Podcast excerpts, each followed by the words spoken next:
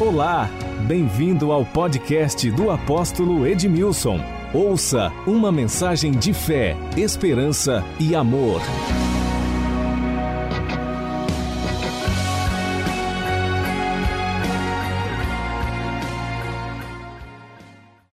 Provérbios, capítulo 7.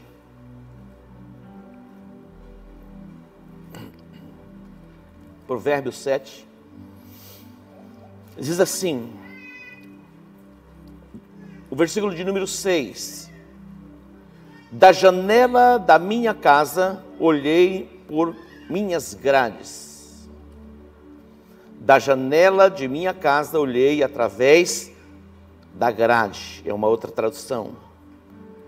E diz assim: o que ele viu?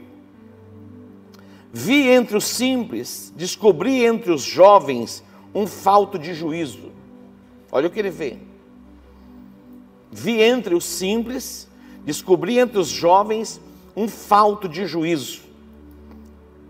Ele passava pela rua junto à esquina da mulher e seguia o caminho da sua casa.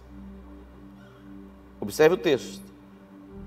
Ele passava pela rua junto à esquina da mulher e seguia o caminho da sua casa. A, a tarde do dia, no crepúsculo da escuridão e trevas da noite. Então uma mulher lhe saiu ao encontro com vestes de prostituta e astuta de coração.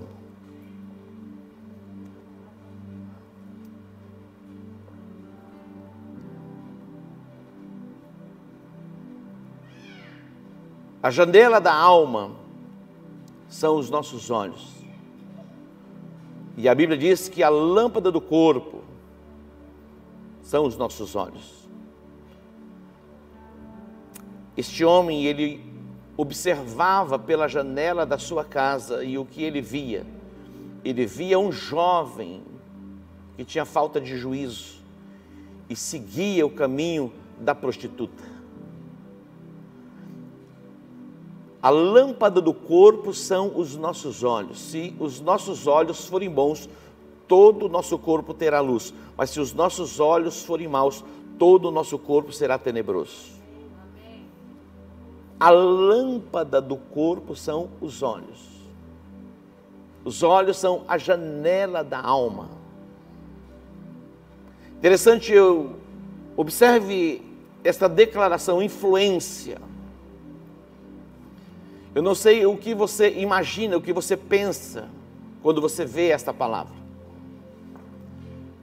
Mas quando eu olho para esta palavra, eu posso ver nós como igreja entrando nos ambientes, nas casas, nos palácios, pela periferia da cidade, trazendo a glória de Deus e estabelecendo o propósito de Deus no lugar que Ele tem nos estabelecido.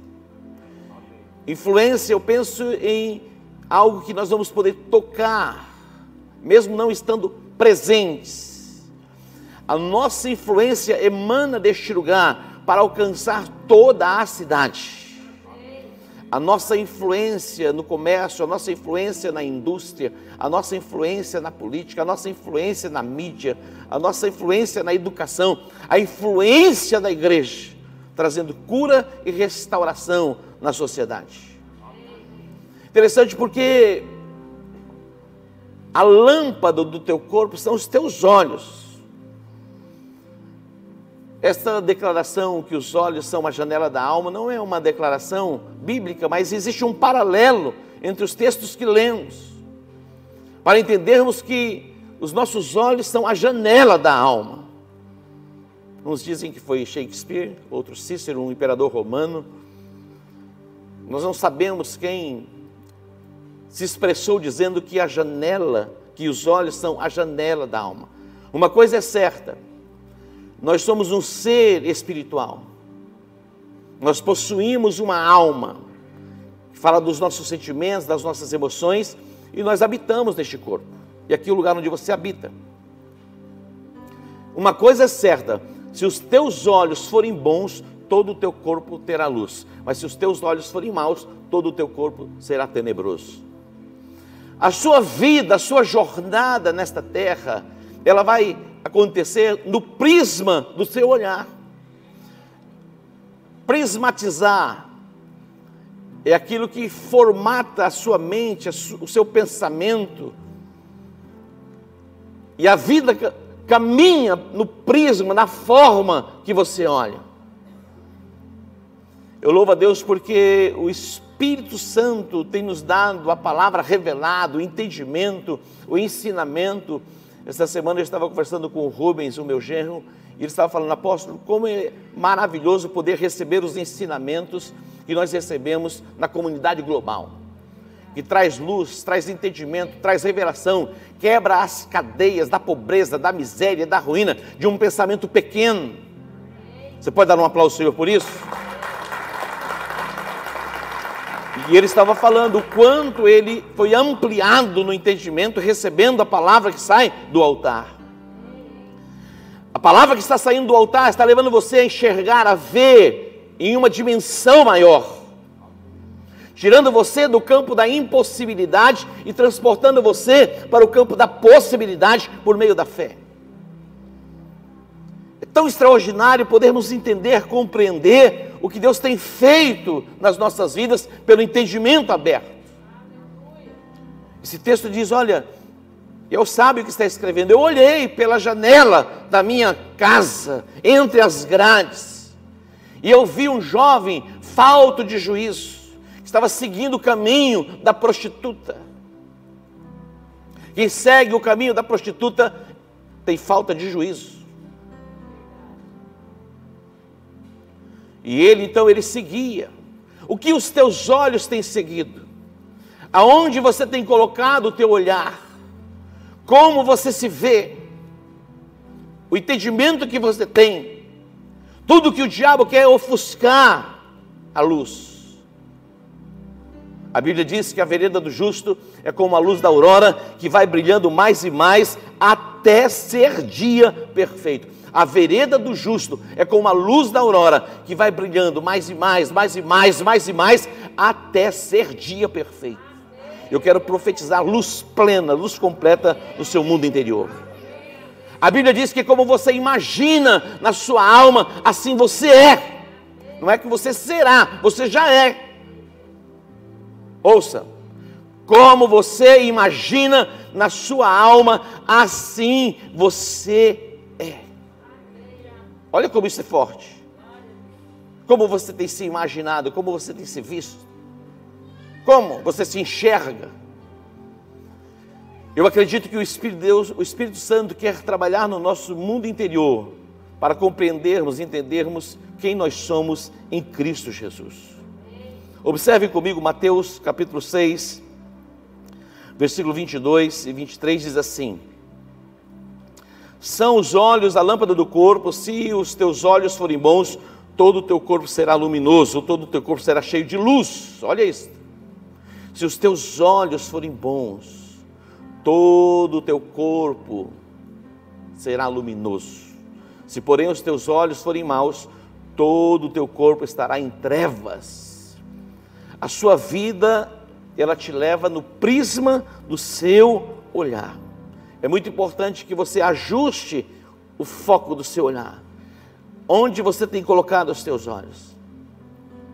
Eu quero recapitular um pouquinho aqui a respeito de quatro personagens, depois eu vou avançar um pouquinho mais falando a respeito de Jesus. Esses quatro personagens, Moisés, Gideão, Jeremias e Isaías. Moisés, olha só, quando Moisés nasceu, ele era hebreu e ele nasceu no Egito. E quando os, é, os hebreus, da descendência de Abraão, eles chegaram ao Egito, primeiro veio José, depois vieram seus irmãos e os seus pais. Cerca de 70 pessoas. Mas a Bíblia diz que Deus os abençoou, que eles cresceram, eles frutificaram, eles multiplicaram, se tornaram um povo poderoso dentro do Egito. Não sei se você sabe, mas a França, a própria Inglaterra, principalmente a França, milhares e milhões e milhões de árabes estão ali é, se multiplicando e aqueles lugares estão tomados pelos árabes. A França é impressionante. E, e como? Gerando filhos. os hebreus, a descendência de Abraão, quando chega ao Egito, eles chegam no número aproximadamente de 70 pessoas. Mas eles cresceram tanto, cresceram tanto, cresceram tanto. Depois o faraó que conhecia José morreu, foi ser levantado um outro faraó e ele ficou assustado, assombrado com o crescimento dos hebreus. Então ele, ele ordenou as parteiras que aos, ao, ao, é, quando elas fossem pegar as crianças hebreias, se fosse menino, todos os meninos deveriam morrer, elas deveriam matar. Não sei se você se lembra, quando Jesus nasceu, Herodes também lançou um decreto para que todo menino morresse. Ó, oh, será que o diabo tem alguma coisa contra os homens? Interessante porque quando você olha na igreja, a maioria são mulheres. É impressionante, estava vendo a, a, um relatório a respeito das, das nossas escolas de formação. Quando você olha para os nossos encontros, é impressionante, a maioria são mulheres. Mas Deus quer alcançar os homens. E Deus não quer que os homens morram. Interessante porque Deus preservou Moisés. Montou uma estratégia. Olha, irmão, quando Deus tem algo, ninguém pode impedir. Havia um decreto. Imagina uma criança nasce, quando descobria que era menino, matava. A mãe de Moisés teve uma ideia, ela foi para o rio, o rio, e a filha de Faraó estava tomando banho no rio. Ela colocou Moisés em uma cestinha de junco e colocou, e as águas levaram. E a criança passa perto da, da, da filha de Faraó, chorando. Ele disse: Tem alguma criança, tem uma criança. E quando pegaram a criança, era uma hebreia, é um hebreu. E a mãe de Moisés estava ali próximo, e eles disseram: Olha, aqui tem uma mulher que é hebreia, ela pode cuidar dessa criança. E a própria mãe, olha a estratégia de Deus, foi cuidar da criança onde? No palácio de Faraó. Moisés, ele, ele morou no palácio por 40 anos. 40 anos. Ele teve a melhor formação que alguém poderia ter. Ele estava sendo formado e ali treinado para se tornar um faraó. Havia possibilidade para isso. Imagina você poder estudar na melhor escola, ter os melhores mestres, ele foi instruído em toda a ciência. O Egito naqueles dias era como hoje os Estados Unidos, uma nação super desenvolvida. Estudar nas melhores universidades. E é interessante porque quando Deus vê o sofrimento do seu povo, e agora Moisés ele cresce no palácio até os 40 anos. De repente ele vai ver como estavam seus irmãos, porque ele sabia quem ele era. E ele matou um egípcio, ele fugiu e foi morar é, em Midian, e ele viveu ali por mais de 40 anos, e o Senhor apareceu a ele. Deus tinha um projeto para fazer dele um libertador. Deus o via como um libertador, mas quando Deus o chama, ele diz: Olha, eu não sei nem falar, eu sou um homem de, de boca pesada, como se fosse alguém que fosse gago, não soubesse falar. Era assim que ele se via. Deus o via como um libertador, mas ele se via como um incapaz de liderar uma nação. O treinamento que ele recebera no Egito não fora suficiente para fazer dele um líder ousado. É possível que você já tenha recebido todo tipo de treinamento e as coisas ainda não estão dando certo para você, mas Deus tem como fazer dar certo na sua vida. E é interessante porque a sua vida ela caminha no prisma do seu olhar. Como ele se via? Ele se via como alguém que não podia ir a Faraó e falar com o Faraó. Era assim que ele se via. Mas como Deus o via? Deus o via como um libertador. E Deus liberou a palavra sobre ele. E o que ele se tornou? Um libertador. É possível que o seu olhar hoje, você tenha fixado o seu olhar em várias direções e você não vê saída. Quando você pega o Salmo 91, aquele que habita no esconderijo do Altíssimo, a sombra do Onipotente, descansará. Talvez você esteja olhando por um outro prisma, o prisma da tempestade, pelo prisma do caos. E o diabo está falando para você: olha, a, a sentença já foi liberada sobre a sua vida. E você é um quebrado, você é um falido, você é um fracassado. É assim que ele te vê, mas como Deus te vê. E você está sempre olhando por esse prisma. Pega a palavra de Deus, coloque diante dos teus olhos e faça a sua declaração de fé: O Senhor é o meu pastor, nada me faltará, ainda que eu andasse pelo vale da sombra. Veja o vale, o vale da sombra da morte. É o vale, tem um vale da sombra da morte. Ainda que eu andasse pelo vale da sombra da morte, não temerei mal algum. Por quê? Porque tu estás comigo. Veja a presença de Deus na sua vida. Do que, que você tem se alimentado? Qual tem sido o seu alimento? Quais as palavras estão diante dos teus olhos? A, a sua vida vai seguindo no prisma do seu olhar. Você está sendo como que prismado, formatado no seu pensamento, nas suas ideias, por aquilo que você tem contemplado, olhado, visto, como você tem imaginado, isso é que você tem se tornado. Moisés, ele não se via em condições de liderar a nação, mas Deus o via. E Deus liberou sobre ele a palavra. Ele se tornou o libertador de Israel. Gideão, quem era Gideão? Quando o anjo do Senhor apareceu a Gideão, ele estava malhando trigo no lagar, era um tempo de opressão. Os midianitas, quando Israel colhia, eles se apresentavam, estaqueavam aquilo que eles haviam colhido, e o que não haviam colhido, eles destruíam.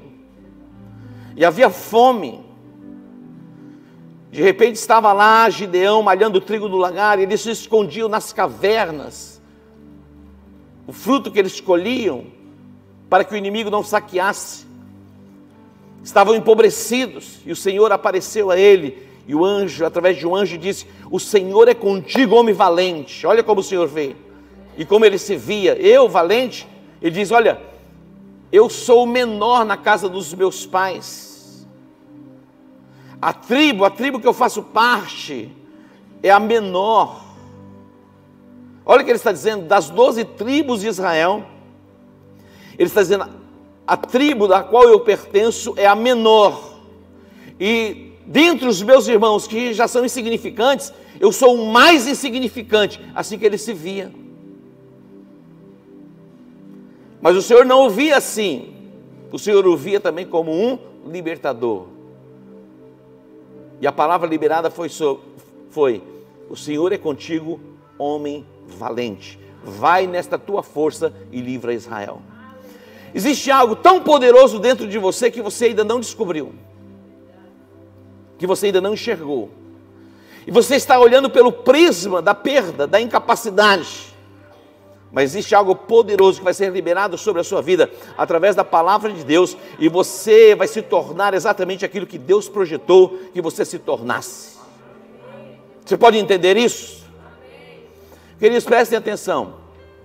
Nós não estamos aqui passando um tempo é, numa manhã de domingo, para recebermos algumas palavras, para trazer motivação à nossa alma. Nós estamos aqui para recebermos luz, revelação, discernimento e a unção do Espírito Santo para quebrar o jugo e as cadeias que nos prendem e nos limitam.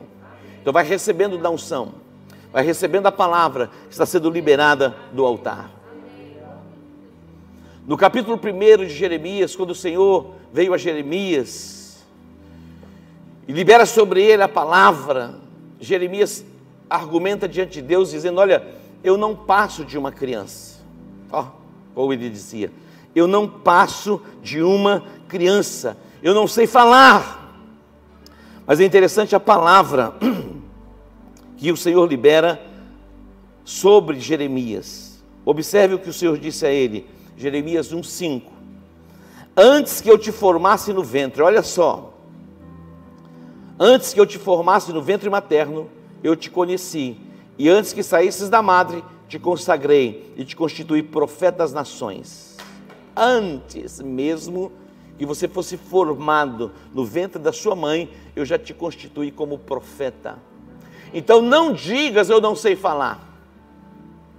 Não digas que és uma criança. Quais têm sido os nossos argumentos? Algumas pessoas até pensam e acham que Deus está indiferente à sua dor. Mas Deus, ele não está indiferente à sua dor, ao seu sofrimento. Mas faz parte de um processo para gerar em você uma personalidade, para se tornar aquilo que Deus projetou para que você se tornasse. Quando Deus projetou, olha só, as projeções, projetou sobre José aquele sonho, foi uma projeção, estava prismando, formando uma identidade na mente de José, tão jovem, 17 anos. Ele está no campo com seus irmãos, 11 irmãos. De repente, eles estavam colhendo e os feixes, 11 feixes, se curvaram diante do seu feixe. E ele compartilha com os irmãos: Olha, eu tive um sonho, e nós estávamos no campo, colhendo, e os feixes de vocês se curvaram diante do meu feixe. Os irmãos ficaram indignados. O que isso queria dizer? Eles entenderam o sonho. Você vai reinar sobre nós. Como que pode uma, uma adolescente, uma criança que exerce o governo, a autoridade depois da morte do pai, é o irmão mais velho. O irmão mais velho. Mas Deus está prismando em Josué algo que vai acontecer no futuro. Deus está formando nele um pensamento, uma ideia de quem ele viria a ser. Olha só. Eu não sei você, eu acho que todos nós. É possível que você esteja aqui agora e você esteja no outro mundo, pensando na morte da bezerra que vai acontecer amanhã.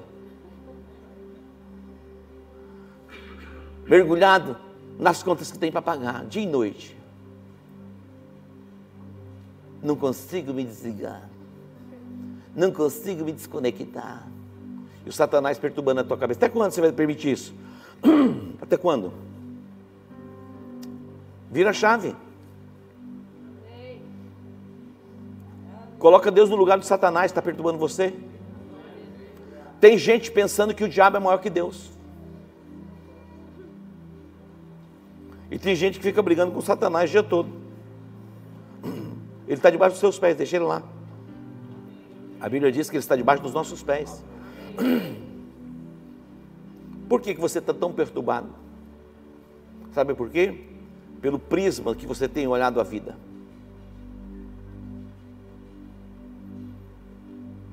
Quantos anos você tem, meu irmão? Por acaso lhe faltou alguma coisa? Hoje você está vivendo pior do que você vivia quando você era criança? Com certeza todos nós aqui estamos vivendo numa outra dimensão.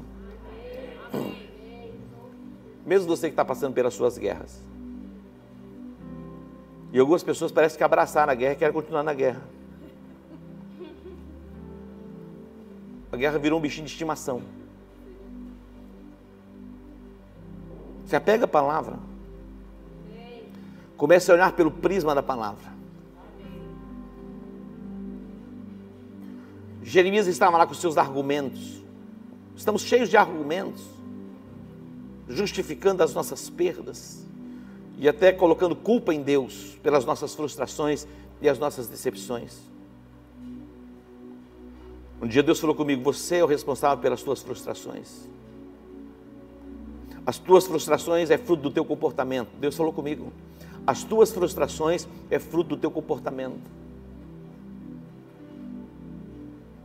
Quando Abraão ele abriu seu coração diante de Deus, dizendo: A mim não me tens dado filhos, de modo que o nascido da minha casa será meu herdeiro. Está argumentando com Deus, murmurando. E Deus falou comigo a respeito desse texto.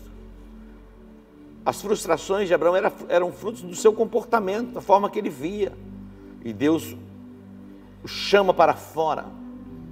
Olha só, ele estava numa tenda. Deus o chama e o tira daquela tenda.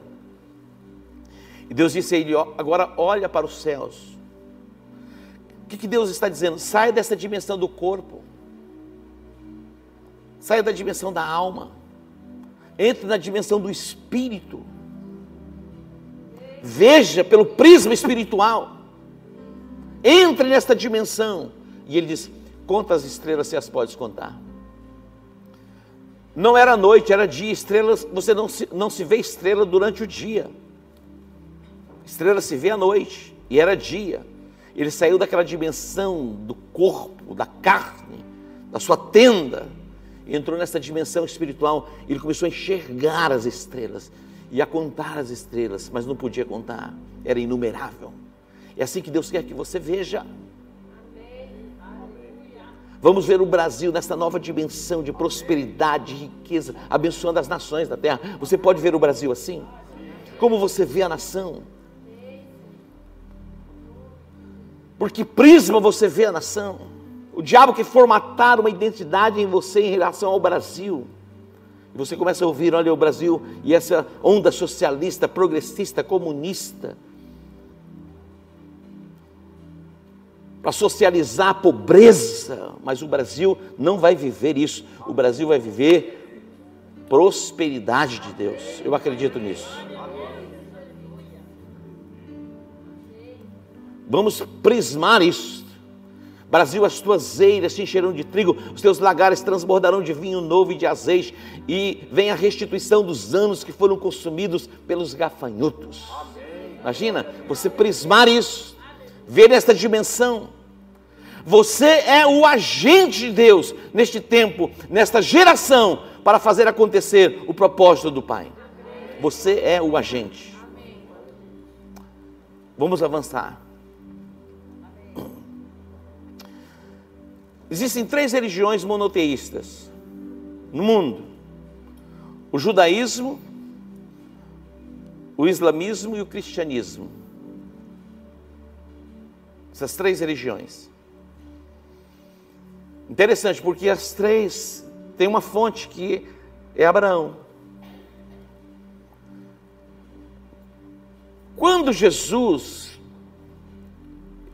ele nasceu, os judeus o viam como o impostor. É assim que eles viam Jesus. Eles o viam simplesmente pelo prisma do filho do carpinteiro. É assim que eles o viam. Se você ler é, sobre o islamismo, o Islã, os muçulmanos, eles acreditam em Jesus. Eles acreditam que Jesus nasceu de uma virgem chamada Maria. Eles acreditam. Mas nem os judeus e nem os muçulmanos, eles acreditam que Jesus é o Filho de Deus, o Messias, o Salvador da humanidade.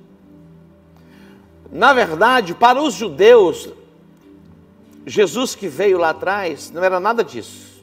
Eles estão na expectativa que o Messias ainda venha.